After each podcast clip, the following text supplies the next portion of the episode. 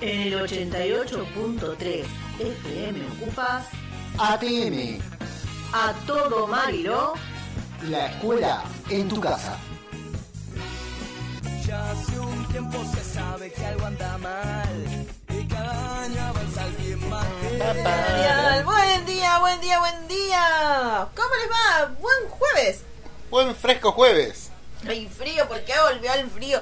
Yo era muy feliz con 25 grados, con 22. Claro, vos estás contenta por el cambio climático. Después cuando nos quedemos en sequías permanentes vas a decir, ay, ¿por qué no llueve? Porque No sé tuviste si voy a- calor en invierno, No mujer. sé si voy a llegar a ver eso, pero yo disfrutaba ese tiempito agradable, el sol que te pega en la cara y vos salís al patio y sos feliz. No pasa, estoy encerrada, muerta Ahora de frío. salís afuera y te pega la helada. Qué hermosas heladas. Hoy me desperté y vi por la ventana una helada espantosa. No, si era divina. Tomando mates de tempranito. Parejita, parejita. Les doy ahora sí la bienvenida a esto que se llama ATM. A todo Mariló, tus profes en la radio, todos los días acá por el 88.3 FM Ocupas, a quien todos los días le agradecemos por darnos este espacio. Ay, que son valientes, ¿eh? Ay, Son qué valientes. inconscientes. Qué inconsciencia. No pensaron. Pero estamos acá, una horita donde les vamos a hacer compañía en este tiempo tan especial que decimos siempre que vivimos, que nos está tocando transitar. Acá estamos. Escuchen nuestra, esta maravillosa voz. ¡Ay, Dios! Eh, esta vo- voz de locutores. Yo no. Profesionales del ISER. No. No, no. ni a palo. No, no, no, no. He intentado hacer curso de locución, ¿eh? Y no me sale. Moni. Rivero, besos, lo intento, créeme, pero ella, ella con toda la buena onda trató de enseñarme, pero no tengo una voz a prueba de... es Pero- lo que hay, como dicen los chicos, es lo que hay, pero bueno. Te pueden ser, eh, usar de alarma de sirena, te pueden grabar. Sí. No, ahí sonás a los gatos que estaban peleando todos estos días arriba de casa. Bien. Bueno, estamos aquí jueves ya, ya casi terminamos la primera Hoy es jueves. semana. Espero que hayan recibido, se repartió mercadería el miércoles en la escuela número 34, en la escuela número 52. Ya estamos a mitad de agosto. Sí, ya estamos a término. Sí, a mitad de agosto. Espero Mitad que agosto, dos semanas más y se termina y empieza a cambiar el clima. Ojalá. Pero déjame concluir lo que estaba diciendo. Ah, perdón. Que espero hayan podido recibir el bolsón. Espero que se hayan cuidado mucho. ¿Sí? Espero que hayan tomado conciencia de esto de que tapaboca, alcohol en gel, niños en casa solamente, distancia social. La Todo. noticia que tuve de mis colegios es que todos respetaron todo. Muy Salió muy bien y hasta hay fotos de eh, directivos y alguna preceptora que se acercó por un premio literario que ganó en esto, se hacen concursos, todo. Tema Una este tema está niña- genial, lo voy a implementar. Una niña ganó un concurso y se le llevaron el premio, que fue libro y, mate- y materiales escolares, todo para ¿Y apoyar. saben cómo ganan los concursos? Sépanlo porque vamos a implementar eso en las escuelas en las que estoy. Si entregan los trabajos por WhatsApp o hacen un desafío por WhatsApp y aciertan y está todo bien, ahí se ganan el premio. Y el día de la entrega de bolsón se entrega ese premio. Sí. O que la directora se encargue. Que la- Bueno, nosotros esta vez, en la particular, no pude estar en la entrega de, de bolsones. Alfred tampoco, estamos guardaditos en casa por porque... un pequeño problema de que tenemos caso de COVID dentro de la familia y dentro de esas indirectas conexiones estuvimos en contacto con alguien que estuvo en contacto permanente con alguien Con con, alguien COVID. que- así que que, positivo, así que- razones de, De, de responsabilidad, precaución, nos guardamos. Hemos decidido guardarnos. hasta nuevo aviso, todavía no le hicieron el va, le hicieron el pero no hay No hay resultado no hay todavía. resultado todavía y cuando salga, bueno, vamos a empezar a contactar contra con todos los que sabían que ya tuvimos el contacto, se les ha avisado a ver si presentan algún signo. Todavía no hay ninguno con síntomas, o sea que más o menos le calculamos de que eh, estamos a salvo todavía. Que algún día nos vamos a contagiar, puede ser. Pero por en esta ahora- creo que la bala picó cerca.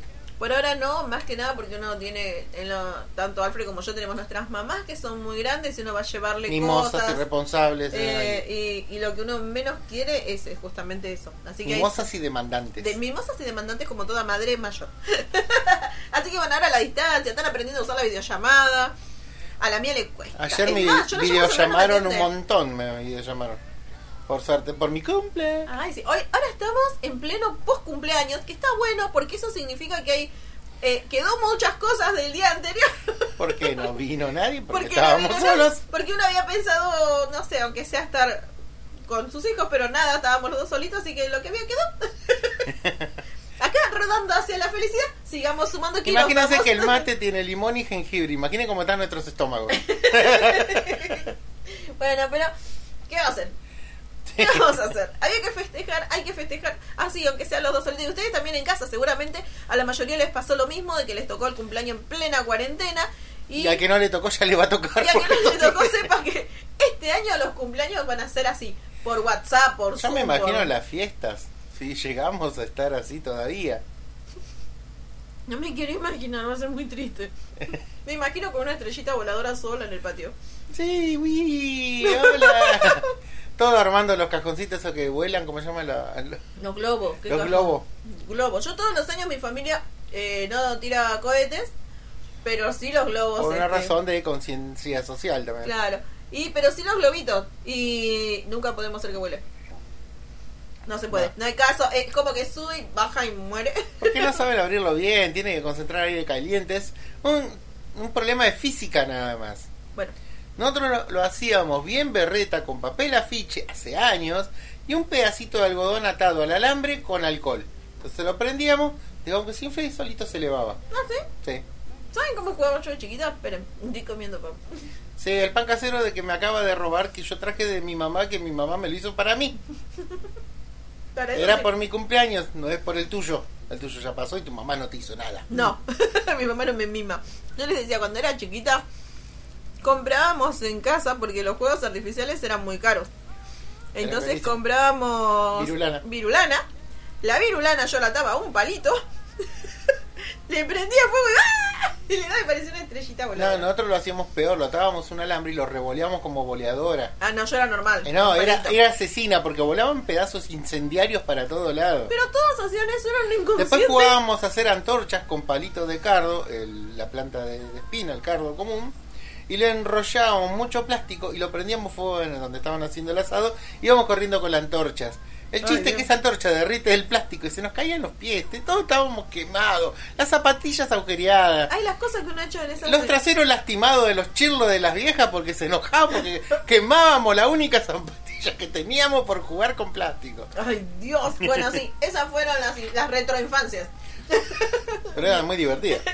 Bueno, primero tenés que agudizar mucho la imaginación. Hoy en día los chicos se golpean mucho. Nosotros jugábamos con pelotas de barro que hacíamos y hacíamos de granada y nos poníamos uno a cada lado de la zanja. Pero Cuando pasaba la máquina, el- el- venía el tractor con la máquina de la municipalidad y abría la calle de vuelta, hacía el zanjeo, quedaban zanjas muy profundas. Y quedaba Entonces el quedaban- tractor, que yo me subí y jugaba en el tractor. Cuando quedaba. Cuando quedaba. Cuando quedaba. Y a nosotros, bueno, nos encantaba tirarnos de uno de una cuneta a otro al otro y revolearnos esos piedrazos pensando que eran granadas de mano y que estábamos en la guerra de trinchera. Ay, Dios. No, Y cuando no jugábamos al cowboy con los cardos haciendo de flecha, que por suerte eran bastante esponjosos adentro, pero te la ponían en el pecho y te quedaba todo lastimado. ¿cómo, cómo es lo que los chicos van a jugar eh, con la pintura? Ah, de paintball. Sí, no, nada, nada que ver. toma, paintball, mirá lo que hacíamos con barro. Nosotros Bueno. hacíamos el, el paintball, pero... ha sido, y seguramente sus papás les pueden llegar a comentar que han vivido de la misma manera. Bueno, contemos que tenemos para hoy Bueno, un capítulo más de El Eternauta. sí, ahora vamos a ver otra nueva arma que tienen estos extraterrestres. Está muy interesante esto, está muy interesante. Capítulo ya 17. Vamos a hablar también de los cum- de un cumpleaños, otro cumpleaños, además de vos. otra Alguien que está por ya 199 años. 199 añitos, la Universidad Nacional de Buenos Aires cumple esa cantidad de años y Alfred nos va a estar contando un poquito la historia de esa universidad y también quiénes han salido de ahí. Uy, Las luminarias que han salido de la universidad. la cantidad de premios Nobel que salieron de ahí. Sí, es verdad. Gente que eh, ha atravesado campos de la ciencia y son reconocidos mundialmente. Bueno, Sí, eh, y vamos a, a poder contarles Muchísimo. un poquito más, explayarnos en eso. Vamos a hablar también de este concepto que hablamos el otro día que no pudimos desarrollar, el de obsolescencia programada. Así ahí que, te dejo porque vos estás Chicos de, quinto año de la materia de comunicación y culturas del consumo seguramente lo vieron y seguramente también en transformaciones socioculturales del siglo XXI.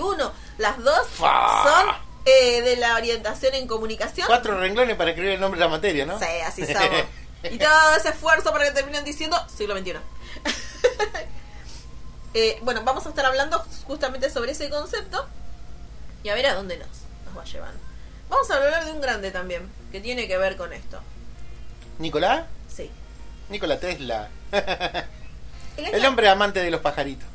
Se enamoró de una paloma, dice. Sí, estaba un poco loco, pero un genio. Y vamos a estar, eh, tenemos que conocer, es mucho, yo creo que nos va a llevar más de un programa, eh, conocer la vida de Tesla y entender... Era alguien que hizo. hablaba hasta de la materia oscura, que hoy es un, Que es un tema que se de- trata en las ahora, universidades. allá por el, no sé, 1940.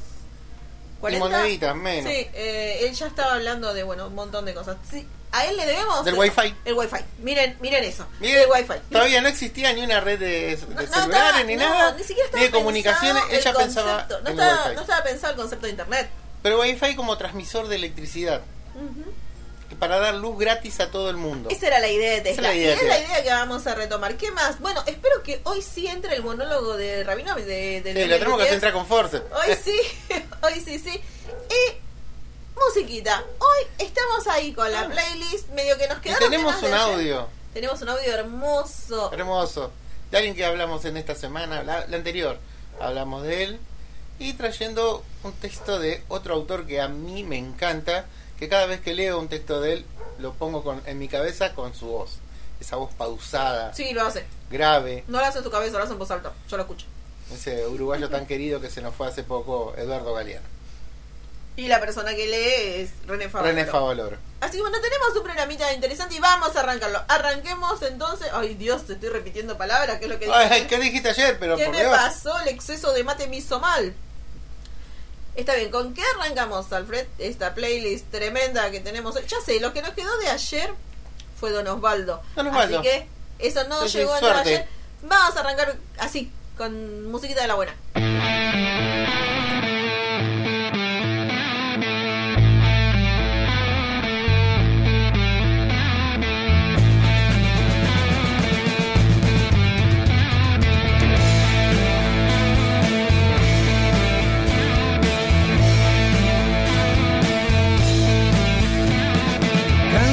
Sirenas del mar de Galicia y Portugal.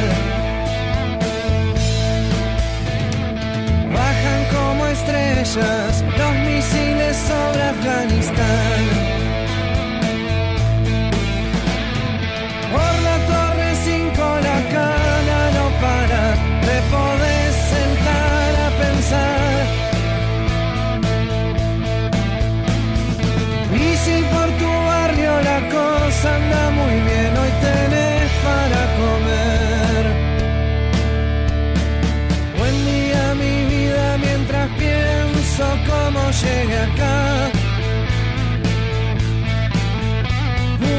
Noche me abrazaste, te besé y no dormimos ni sufrimos más. Habrá sido nuestro premio por no salir corriendo o el castigo por no saber escapar. Te sigo buscando como enfermo al remedio, como comienzo al final.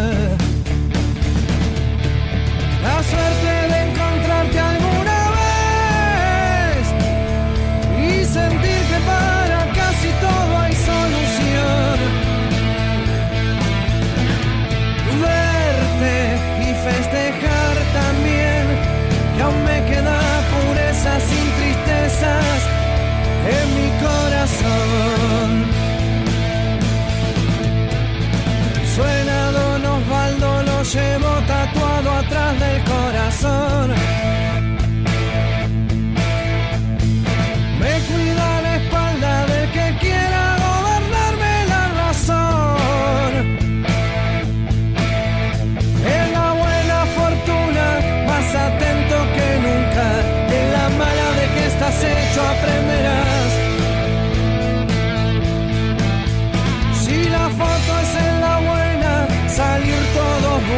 En la mala.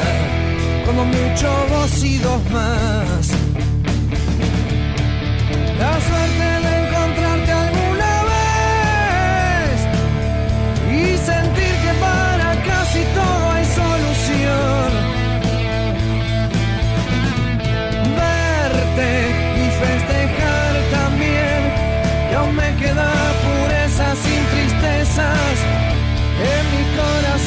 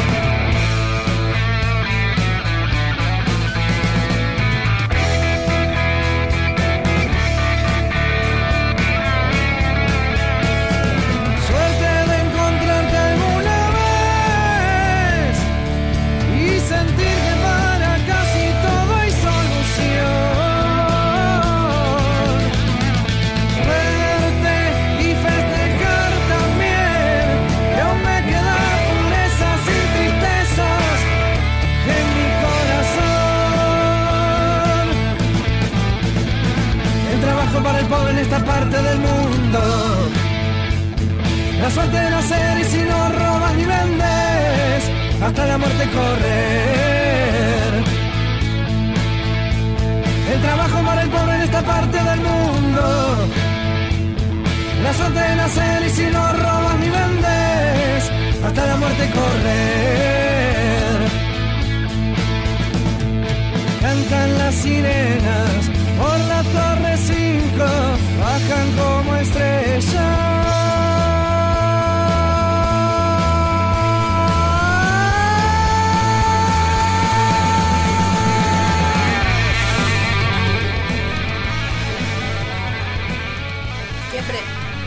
Bueno arrancar el día escuchando a Don Osvaldo. Con Don Osvaldo Pugliese. No, Don Osvaldo. Bueno, se llama Don Osvaldo por Osvaldo Pugliese. Y justamente dice algo muy interesante y que tiene que ver con lo que vamos a hablar ahora. Que uno vive corriendo. Viste que dice, vivís trabajando, vivís corriendo sin llegar a ninguna parte. Vivís así acelerado. ¿Por qué vivimos así? ¿Por qué vivimos todo el tiempo giran así de un lado para otro corriendo? Que vamos al trabajo, que vamos a la escuela, que tenemos que tener... Porque si no otro corremos no tenemos tiempo más. para ser feliz. Y cuando corres no sos feliz. Uno se la pasa corriendo todo el día para ir al trabajo, para ganar plata. Creo que voy a buscar el texto ese que dice que todo lo que hacemos para tener 15 días de descanso y cuando estamos esos 15 días no descansamos en realidad. No, porque es como que querés descansar todo junto. Estamos siempre en el trabajo, nunca es suficiente el dinero. Siempre estamos corriendo para tratar de ganar más dinero, para comprar cosas. Cosas que a veces necesitamos y cosas que muchas veces, si lo pensamos, yo pienso que en este tiempo de cuarentena entendimos que hay muchísimas cosas que no estamos, que realmente no necesitamos. A ver, la zapatilla esa que te compraste 3 lucas, 4 lucas, la tenés guardada porque estás de pantufla y ojota. Me pasa, por ejemplo, eh, yo adoro los zapatos, amo comprar zapatos, y yo siempre pensé que necesitaba tener muchos. Y ahora entiendo que en realidad, como dijo Alfred, no, eh, teniendo simplemente las unas pantuflas y unas zapatillas estoy bien, no necesito eh, 10 pares de zapatos de diferentes colores y tacos. Y esto que les decía, corremos todo el día para comprar esas cosas que sabemos y ahora entendemos que no siempre necesitamos tan así. No solamente trabajamos para poder tener el dinero para comer, trabajamos también para comprar lo que pensamos que nos va a dar felicidad. Y ahora entendemos que no. La felicidad va por otro lugar. ¿Y por qué les digo todo esto? Porque vamos a hablar de un concepto muy interesante que ustedes seguramente lo habrán visto en, en algún año, en alguna materia de las que tienen que ver con lo social que es el concepto de escuchen estas dos palabritas o la palabrita la palabrita principal obsolescencia programada. Se llama así. Obsolescencia programada. Y qué es eso esa palabra así como tan rara qué significa se le llama eso a la vida útil que tiene un producto. Qué quiere decir nosotros compramos algo eh, un celular por ejemplo. Es el ejemplo de la tecnología es el que mejor va para lo que tenemos que definir. Y sabemos que va a durar un tiempo, o sea, los objetos nacen ya con fecha de vencimiento. Sabemos que nos va a durar un tiempo muy corto y en breve vamos a tener que cambiarlo.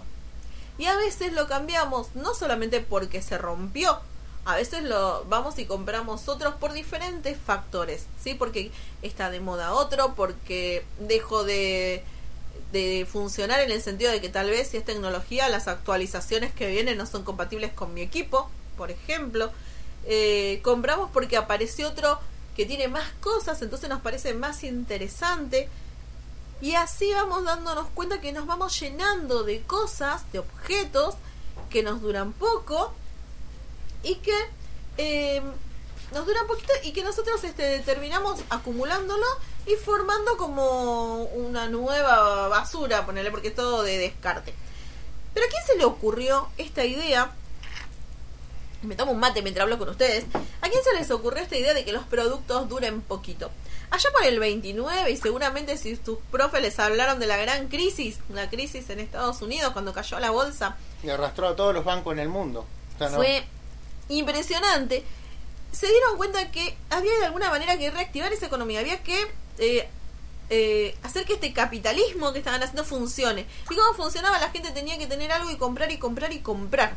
Pero ¿qué pasaba? Las cosas se hacían bien. Si vos te comprabas un artículo, te duraba mucho tiempo. ¿Vieron cuando los papás o los abuelos dicen, no, porque cuando yo era chiquito las cosas me duraban, eh, no sé, me compraba una heladera y la heladera me enterraba. O sea, te duraba toda la vida.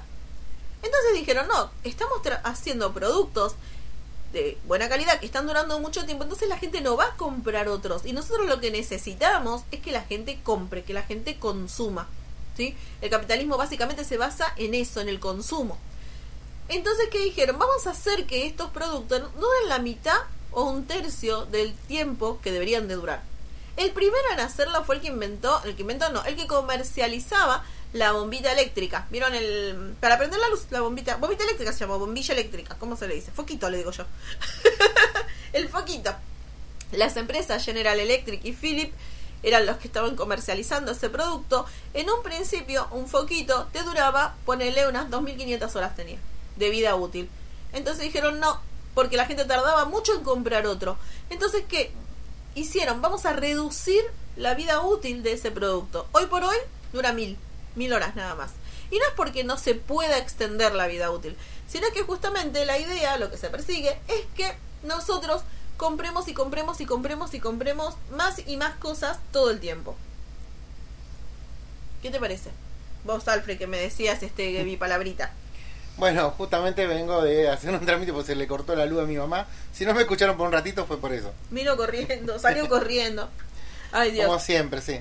Y, Bueno, y no. sí, no, no solo lo que te venía explicando que a mí siempre me pasa es con los repuestos de autos. Por En- ejemplo. Por ejemplo, camioneta que tenemos, la cangucita vieja. ¿Qué pasa? Antes se hacía todo con tracción trasera, que supuestamente eh, le dicen que no es muy cómodo de manejar. La verdad que se manejaba igual que en el auto ahora. Pero ¿qué pasaba? Tenía mejor distribuido todo el peso. Y la tracción, al ser trasera, el motor solamente hacía un esfuerzo compartido de atrás hacia adelante. ¿Qué pasa?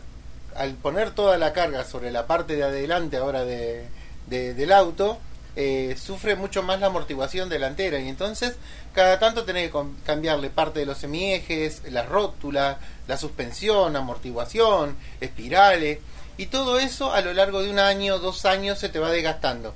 Y las ruedas vienen con compuestos semiblandos que duran poco. que te dura como mucho un año perfecta y ya para el otro año ya empieza Ya con un desgaste que te pronostica cambiarla y ustedes saben los costos que tiene hoy el repuesto de autos que son carísimos pero se hacen así el Eso. acero antes se hacía las rótulas por ejemplo se hacía con acero eh, templado o sea un material duro resistente ahora se lo hace con acero semidulce sin templar, o sea, no, no tiene un proceso de eh, recalentamiento y enfriamiento para que tome dureza eh, la Eso rosca. aprendí en Desafío sobre Fuego. Entonces las roscas se empiezan a gastar. Y el émbolo que tiene adentro la rótula, que está dentro de una serie de, de chapas que están prensadas y soldadas, para que el émbolo gire loco ahí adentro con un poco de grasa, eso se empieza a gastar mucho más rápido. Para hacer acero dulce se va a desgastar con la fricción. Y ahí tenés que volver a comprar un Tenés repuesto. volver a comprar. Y en el caso de que uno no sepa de mecánica, otro auto. ¿sí? o pagar un mecánico que te... Exactamente. Y así es como funciona esto, ¿no? El hacer las piezas ya destinadas a que se rompan Bueno, al poco uso. ¿Qué pasó con la heladera de mi mamá? Se murió la heladera de mi mamá después de 15 años. Una que ten- tenía su edad la heladera. Compramos otra. Cuando llegó, yo digo, bueno, te ayudo. Ya estaba por llamar a medio barrio que me ayuda a levantar la heladera. No, pensaba no 40 pensaba kilos. nada. Es un material de plástico con poliuretano en el medio, que es el, el Yo refrigerante. recuerdo, la, recuerdo las heladeras Siam de antes, que eran como un auto de pesadas. Eran, la verdad que sí, cuando mi mamá decía, bueno, esta heladera no se entierra, realmente, este, le duraban Yo muchísimo recuerdo que en mi casa había una heladera de querosén. Con los materiales nobles que estaban contra sí, existían. Y, O y sea, había los- un botellón atrás de querosén, estaban sí. volando y vos tenías Lo, lo dabas vuelta, lo invertías y tenía un pico adentro como el bebedero de agua, el botellón, algo parecido, y dejaba salir un mechero que movía el aceite del circuito de, de refrigeración y enfriaba la heladera. Eso se usaba sin luz. Y un botellón de esos te duraba un mes mínimo.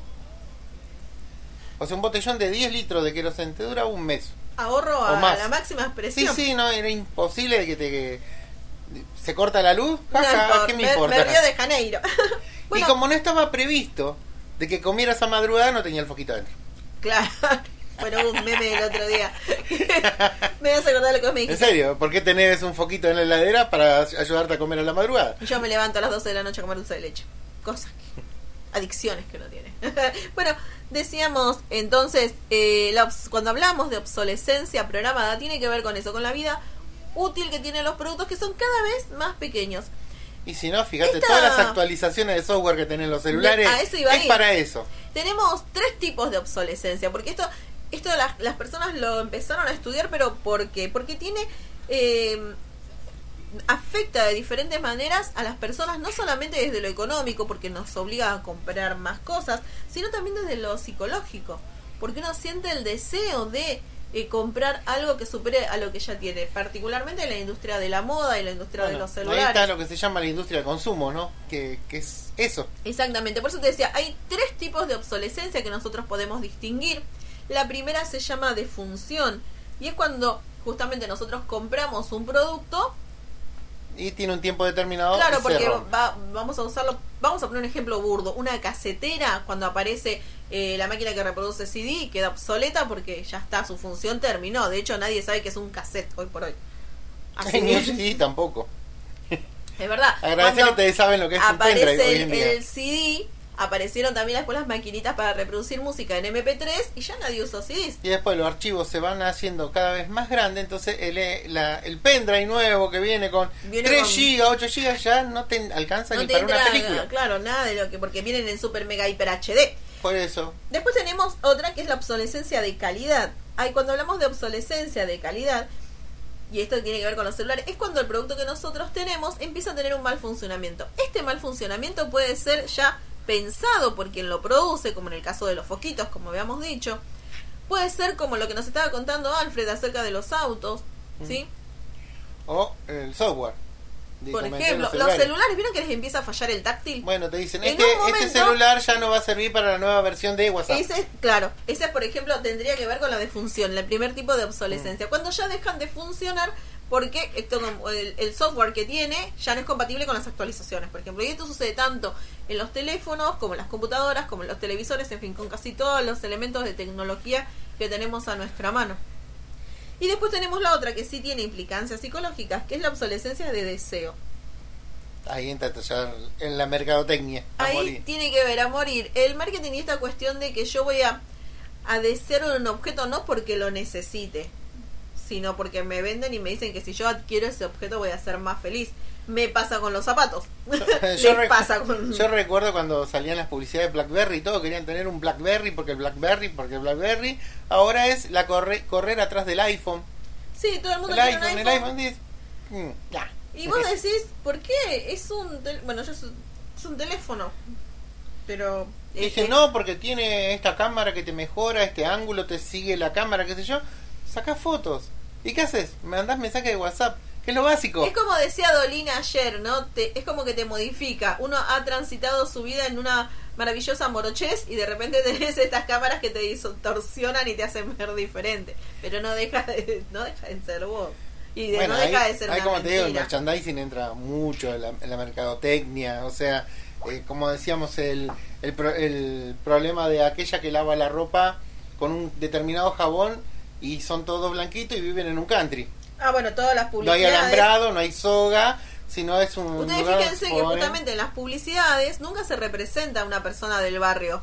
Siempre son personas que viven en barrios cerrados, de determinado tipo de color de piel. Aquellos productos que están destinados para, o que son más económicos, sí, Mm. eh, los actores son morochos. Las cocinas que ponen son cocinas de wow, digo. No, porque son las cocinas con isla en el medio que nosotros vemos en las películas yankees. Sí. Que la verdad que no es la cocina de casa que que tenemos, tenemos todos, con ¿no? una gran campana que vale cerca de 100 mil pesos. No, no Solamente la campana para que se vaya el olor a bife para arriba, nada más. Cuando hay bife.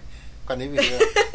Bueno, otra de las cuestiones y otra de que en realidad la gente, los ambientalistas empezaron a, a investigar y a tratar de trabajar fue que como producto, o sea, sí, como producto sería, ¿no? De este, de este concepto de obsolescencia surge el problema ambiental. O sea, estamos haciendo cosas que tiramos, estamos produciendo basura, más basura de la que tenemos, de las que produciríamos si las cosas funcionaran como tienen que Imagínate, si una funcionar. heladera te duraba 25, 30 años, ahora te dura 10 años Pero vamos a, un ejemplo un poco más simple. Yo les voy a contar, chicos, cuando yo era pequeña, hace muchos años, si vos querés comprar yogur, el yogur venía en frasco. Como vienen ahora los frasquitos que te venden. El frasquito de vidrio. Entonces vos ese frasquito lo guardabas y cuando venía el señor vendiendo yogur, vos salías con tu frasquito para comprar el otro. Recambiabas. Exacto. Teníamos este esos La leche envases, venía en un la leche venía en botellón de vidrio también.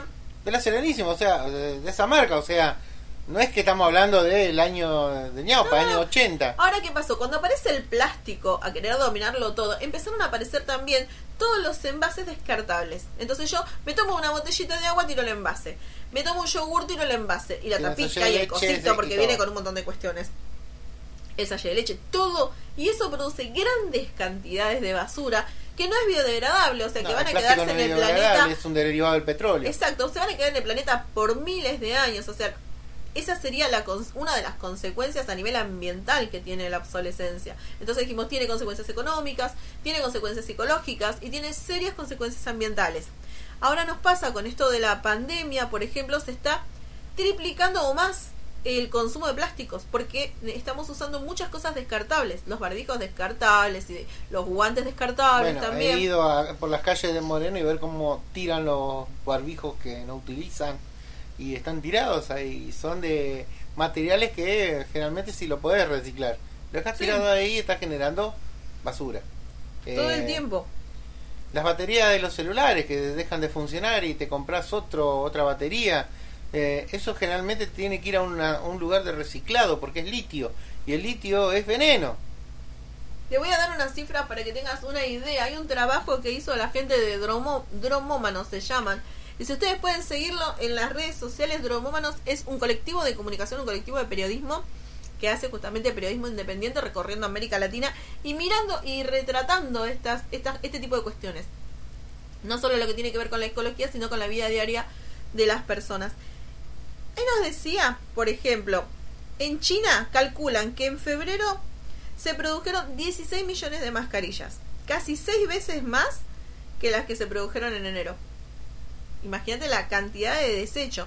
En Wuhan, que es de donde todo esto se origina, este bichito se origina, antes de la pandemia se recolectaban 40 toneladas diarias de residuos plásticos. Actualmente son 240 toneladas. Y por casa como andamos, andamos parecido también, porque estamos teniendo mucho desecho plástico, mucho desecho que tiene que ver con el, que el uso que se le está dando, que, que hace que todo lo que nosotros usemos ahora lo tengamos que tirar. Así que básicamente la idea era que hablemos de... Y yo estoy feliz porque pude hablar de mi materia. la idea era justamente hoy poder hablar acerca, acerca de eso y empezar a tener un consumo responsable. Empezar a elegir los envases de vidrio antes que los envases de plástico. A O reutilizar, exacto, a reutilizar las cosas que tenemos. Por ejemplo, construyendo los ecoladrillos. Vamos a hacer una clase sobre coladrillos. Si quieren que uno pueda hacer muchísimas Nosotros, cosas eh, con eso. Cuando estábamos en la primaria hacían, no hacían agarrar los sachets de leche, los recortábamos Sí. en tiritas, Se lava bien. lo lavábamos y hacíamos o canastos para hacer las compras Bueno, eso se O- está haciendo ahora con la... o cortinas. Claro, Tejíamos la- cortinas. las cortinas, con las bolsitas de plástico, las bolsitas del súper, se las lava bien, se las corta en tiritas. Yo te digo esto, que soy tejedora, eh, el crochet sustentable tiene que ver con eso y es tejer eh, para hacer ya sea carpetitas o para cosas que uno pueda llegar a utilizar en su vida diaria, con eso que se forma cuando vos cortas la bolsita de plástico. Que le vas a dar otro uso, que va a tener más tiempo y no va a quedar ahí tirado en el planeta por miles de años. Entonces a pensar nuestros consumos sustentables, a ver qué podemos nosotros agregar, qué, cómo podemos nosotros contribuir a tener un o qué podemos ambiente más sano, reciclar qué podemos dentro de reciclar. nuestra casa. Y también esta cuestión de replantearnos si todo lo que consumimos es realmente lo que necesitamos. Que cuando nos ponemos a pensar es lo que no quieren que pienses. O sea, es necesario que tengas cuatro pares de zapatillas, es Yo sí, necesario no- no que tengas vos, pero 20 yo pares sí. de zapatos. Sí. Tengo problemas, perdón. Voy a ir a compradores Yo de zapatos con anónimos. mi dos jeans que voy intercambiando y lavando y nada más. Tres remeras, todas negras, sin logos, porque yo soy un chico no logo, o sea. Ah, hay un libro que se llama No Logo, que es de mm, una autora, eh, Newman, creo que es. No. Bueno, me lo olvidé ahora en este momento. Me Qué bonito. me hiciste acordar. Bueno, Concluyo y cierro el tema. si fuera por mí me quedo hablando un rato largo más. Nos vamos con musiquita y después seguimos eh, con la columna de Alfred. Yo me voy bailando. Inocente, me has contado tu manera baile, Freddy, baile. de sufrir y no sabes que conozco cómo te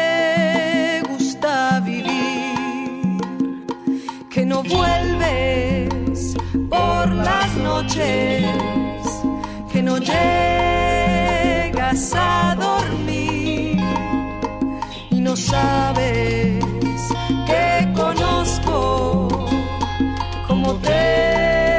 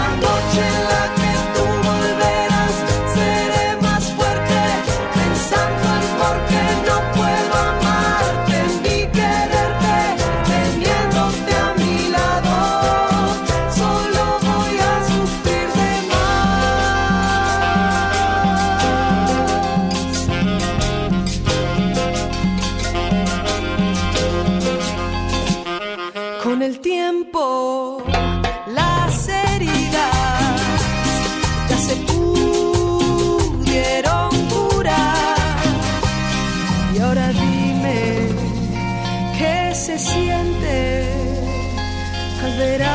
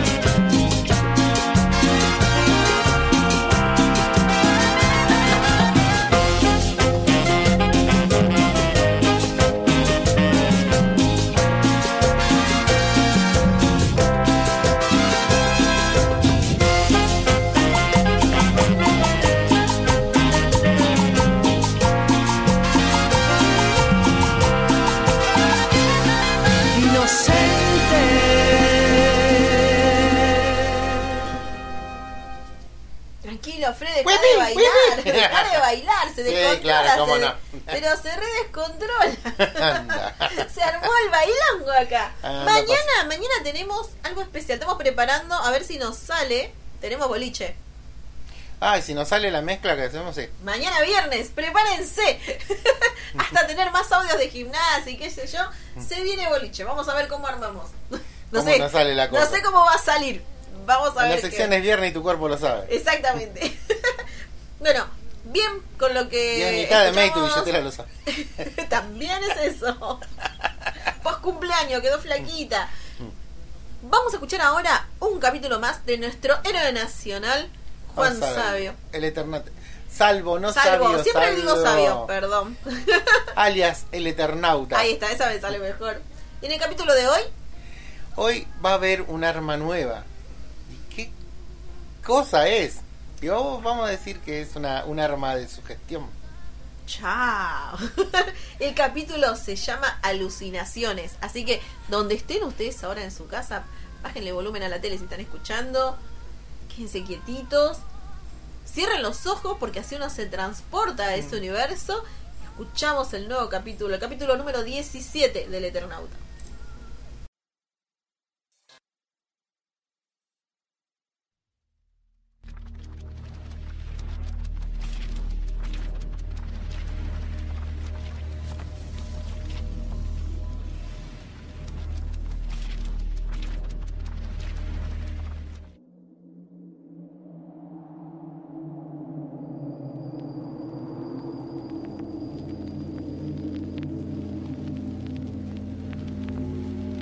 Al principio no nos dimos cuenta de lo que nos estaba pasando.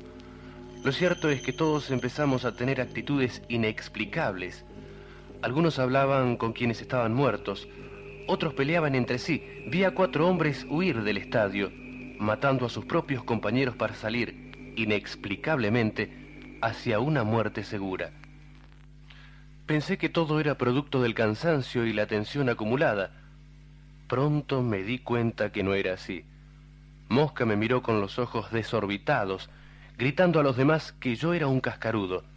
Trató de matarme, pero pude golpearlo antes. Ahora lo entendía todo. Algo estaba provocando alucinaciones a la gente. Miré a mi alrededor. El caos era total. Los artilleros disparaban para arriba, a la nada. Por todas partes se luchaba. Combates breves, relampagueantes, de hombres enloquecidos, alucinados. Nos estábamos matando entre nosotros. Desesperado pensé en el origen de las alucinaciones. Busqué a Favali en medio de aquel caos. A él seguro que se le ocurriría algo. Pero Fava tenía otro problema. Estaba tratando de detener al mayor, que, víctima de una alucinación, quería salir del estadio. Tendría que arreglármelas solo. Entonces miré el cielo. Las nubes no eran formaciones naturales. Todas tenían formas fantasmales. Todas, menos una, que era completamente diferente. Ahí debía estar el origen de todo. No dudé. Corrí tribunas arriba hacia el cañón antiaéreo. Pero yo tampoco era inmune a las alucinaciones, y en medio del camino encontré a Elena y Martita rodeadas de cascarudos. Tuve que luchar con mi propia mente para no detenerme. Finalmente llegué al cañón. Por suerte había aprendido a manejarlo. Me senté, calculé la distancia y apunté.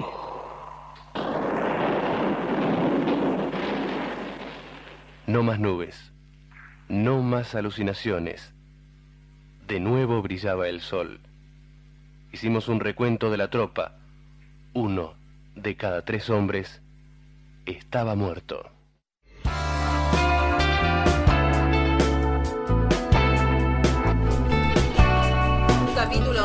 De nuestro héroe del Eternauta. No habla todavía de lo que vos dijiste, nos dijo las consecuencias, o sea, que la, un la arma- gente enloqueció. Era un arma de sugestión, o sea, esa cosa, esa nube falsa que andaba en el cielo, eh, eh, emitía una señal que hacía que la gente imaginara cosas. Enloqueciese. En lo que sí es si se mataran entre ellos, imaginándose que eran sus enemigos. Tiene un nombre ese tipo de arma y sabes que me lo estoy intentando acordar desde Yo le digo arma de, de sugestión. Sí, pero tiene un nombre y no me sale. Y yo odio cuando no me sale algo que. Qué lindo cuando les pasa a otro. A mí se me llena de hormiga la cabeza, el cerebro, y empiezo a pensar, ¿qué era, qué era, ¿Qué era, qué era? ¿Cómo era Puedo esa? quedarme sin dormir un rato largo y pensando, dormir y soñar con eso, y al otro día amanecí, los primeros pensamientos es eso. Me pasa con la música. Cuando tengo una, una melodía sonando en mi cabeza, tengo que saber qué es. De hecho, hay una que ronda en mi cabeza hace años y todavía no sé qué es. Ay, sí. Me he La pasado. escuchamos una sola vez Me y he nunca pasado más pudimos horas, encontrar horas en YouTube, horas en Shazam y no, Maldito Yazan. que Shazam no comprende mi nananá. no me sé la letra, si me supiera la letra, yo me sabría la canción. Entendeme, Shazam. Bueno, Freddy, dejemos la pavada. Vamos a ponernos serios y vamos a hablar de algo que nos llena de orgullo, porque la verdad Para los que caímos en la escuela para pública. los que caímos, yo caí en varias universidades y una de las universidades en la que caí fue esa, de la que vas nos vas, Vas, ¿no? vas- Así salen también de la universidad esa. Por eso adoro mi UNGS, mi Universidad Nacional de General Sarmiento. No salimos haciendo pasnos. No, en No, la UNLP, en la UNLP somos así. Lo de la plata.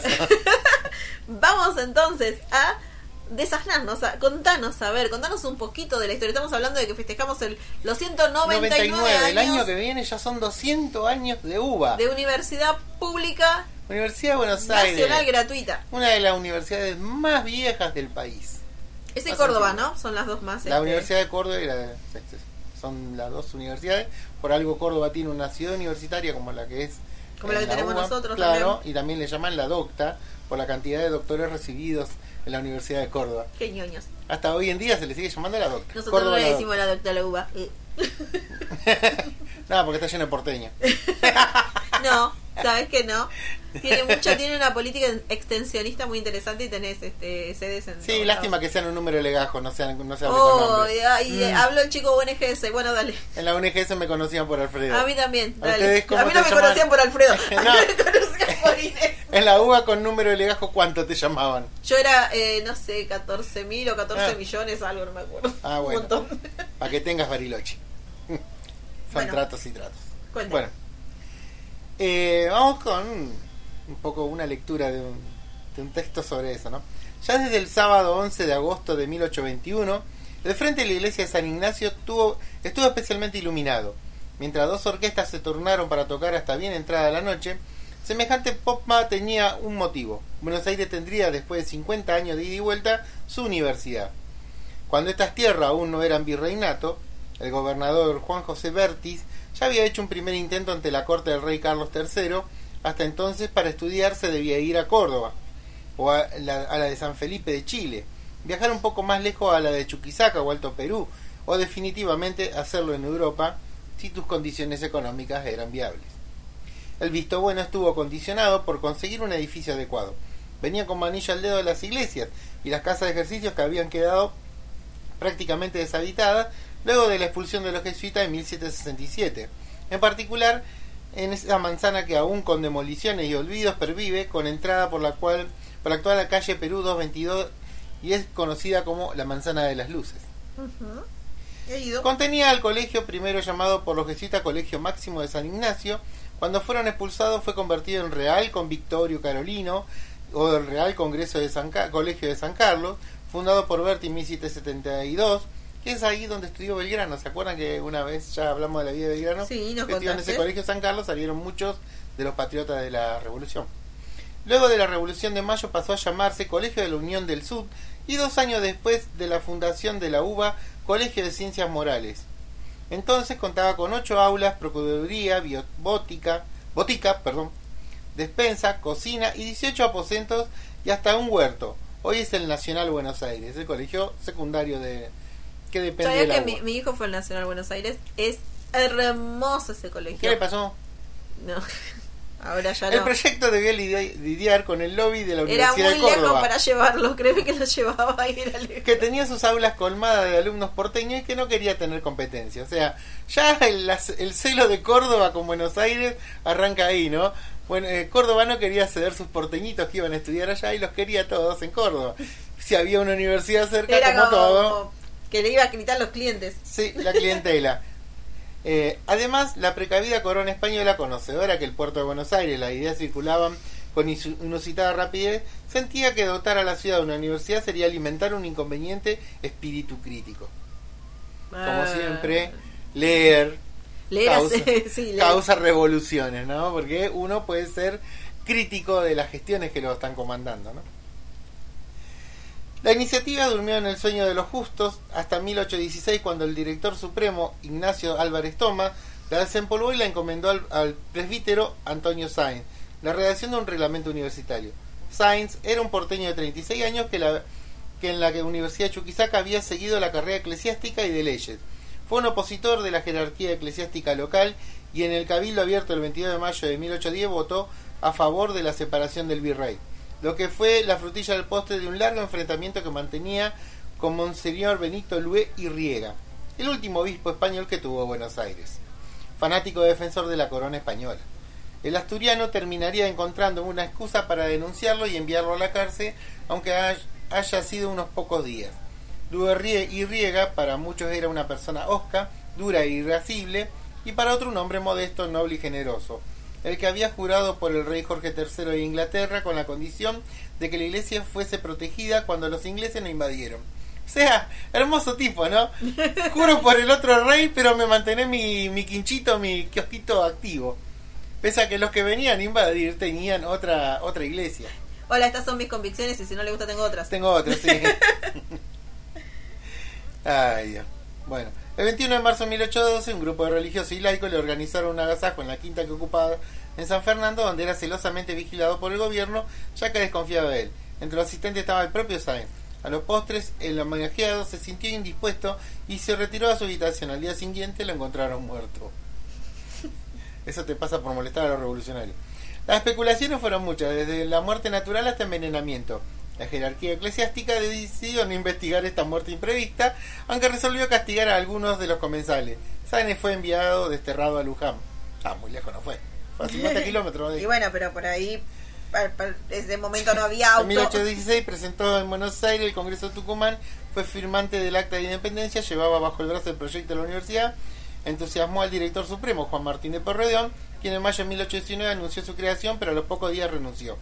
El tobogán de la anarquía en que cayó el país volvió a postergar la fundación, hasta que llegó el gobierno en septiembre de 1820 de Martín Rodríguez, héroe de las invasiones inglesas y su gestión abrió una etapa conocida como la feliz experiencia al plantear una administración moderna y eficiente, eliminando viejas instituciones virreinales como el Cabildo. Fue clave en la designación como ministro de Gobierno de Re- Relaciones Exteriores de bueno, Bernardino Rivadavia, Bah. quien juró el 19 de julio de 1821. Apenas asumido puso mano a la obra y el 9 de agosto, día en que se discutió el proyecto sobre elecciones, se hizo la firma formal de la creación de la Universidad Pública de Buenos Aires. Esa universidad es que, que costó tanto armar que poner en en funcionamiento. 50 años dando vuelta, por favor, déjenme poner una universidad. compitiendo con la Universidad de Córdoba. Córdoba, su Eh, eterno enemigo. Tuvo la bueno a lo largo de su historia no siempre fue digamos de libre acceso para todos No, porque siempre fue pensado para ciertas personalidades, ¿cierto?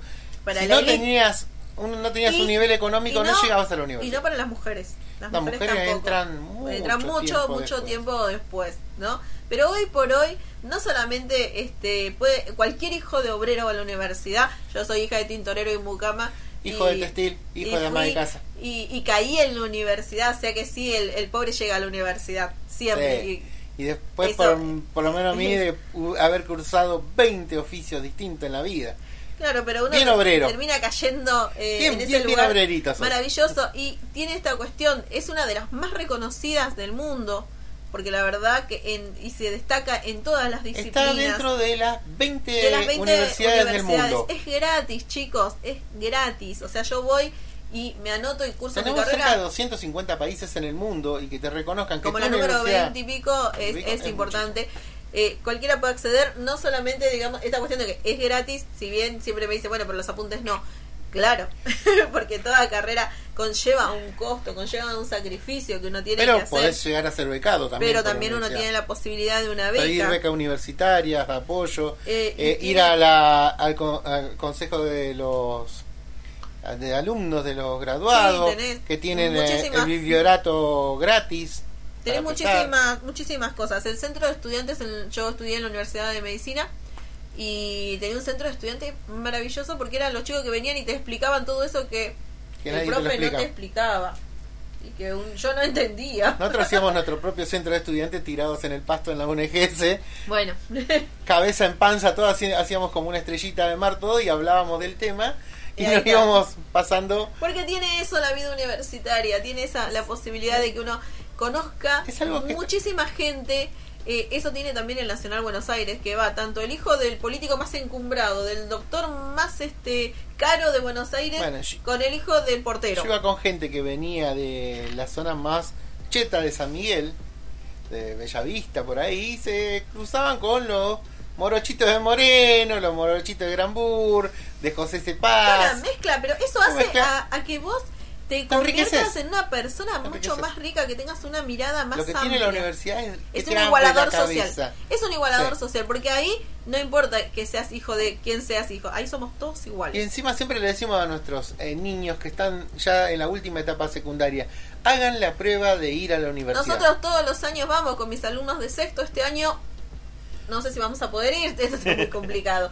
Bueno, Cursen. salieron cinco premios Nobel de la UBA. Cinco premios, no. Me hago. Cinco premios Nobel tuvimos en medicina, eh, tuvimos Federico premios, Lelúa. sí, em, ahí no me sale ahora, en biología, por ejemplo, Milstein. Eh, gente súper... Salió de la UBA el doctor René Favaloro. Egresado de la UBA. ¿Ven? Salen cosas buenas. No, increíble, salió quién? Bueno, nuestro ministro Guzmán. No, pero ese fue en la UNLP, mi otra universidad. Tengo el corazoncito. Kicillof también salió de la UBA. O sea, muchísima, O muchísima sea, gente. gente que es muy inteligente y reconocida a nivel mundial. Quienes están que sus trabajando trabajos son material de estudio en otras universidades de todo el mundo. Así que imagínense que no son eh, Cuatro de copa. cuatro de copa. Y la mayoría vino de la clase media baja. Exacto, la gente los científicos que laburan en el CONICET Todos los científicos que ahora están como... trabajando están- con el tema de la vacuna. La vacuna que si ustedes escucharon ayer a la noche, en Oxford, la uni- universidad de- ya eh, sacó la vacuna, la patente de la vacuna para distribuirla y Argentina es una de las elegidas para elaborar la vacuna. O sea, nos ponemos adelante de todo el mundo a fabricar las vacunas para el COVID. Así, y esa es la universidad pública. Y todo porque tenemos el equipo médico se y está terminando el programa. Vamos a escuchar el audio que les habíamos prometido. Que esperen que lo encuentre. No lo estoy encontrando. Acá está. Eh, vamos a escuchar eso y después sí ya no ya nos estaríamos yendo porque bueno uno habla de la universidad y se Ese- emociona. no, no, nos colgamos siempre. Aquí vamos. Escuchen por favor lo que dice. Eduardo Galeano es un, un hombre excepcional que ha escrito libros trascendentes y que siempre ha estado comprometido con Latinoamérica. Este texto que él redactó dice, vamos a suponer que el mundo, que está patas para arriba, se pone sobre sus pies. Deliremos. El aire estará limpio de los venenos de las máquinas y no tendrá más contaminación que la que emana de las humanas pasiones. La gente dejará de ser comprada por el supermercado, manejada por el automóvil, programada por la computadora, mirada por el televisor. Los economistas se dejarán de llamar nivel de vida al nivel de consumo. Los historiadores dejarán de creer que a los países les encanta ser invadidos. El mundo ya no estará en guerra contra los pobres, sino contra la pobreza. Nadie morirá de hambre porque nadie morirá de indigestión. La educación no será el privilegio de quienes puedan pagarla. La justicia y la libertad, hermanas siamesas condenadas a vivir separadas, volverán a juntarse bien pegaditas, espalda contra espalda. Yo pido que todos sigamos soñando.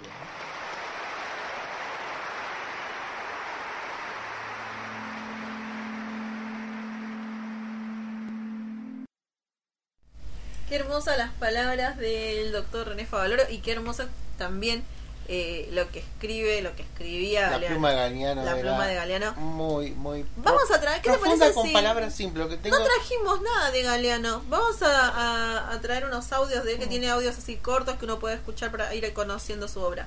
Sí, sí. Lo voy a anotar acá en mi anotador virtual. Bueno, hemos concluido el programa. Nos quedan cosas Ya afuera. se nos murió el programa. Sí, ya está, ya pasó, ya pasó esta ahorita. Recuerden que si no pudieron levantarse a tiempo o estuvieron a full con el grupo de WhatsApp y su profe, nos pueden volver a escuchar nuevamente de 16 a 17 17. por la 90... Ay, Dios. 88. 88.3. Hoy ando con el síndrome post cumpleaños, por eso ando Sí. así.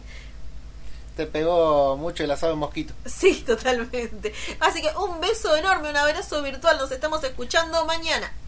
Hasta chau, chicos. Codazo ¿Con virtual. qué en nos la- vamos? Y lo que vos quieras, vos manejas hoy. ¿Yo? Ah, a mí me gusta el EP. Bueno. Será hasta, Adiós. será hasta mañana, chicos.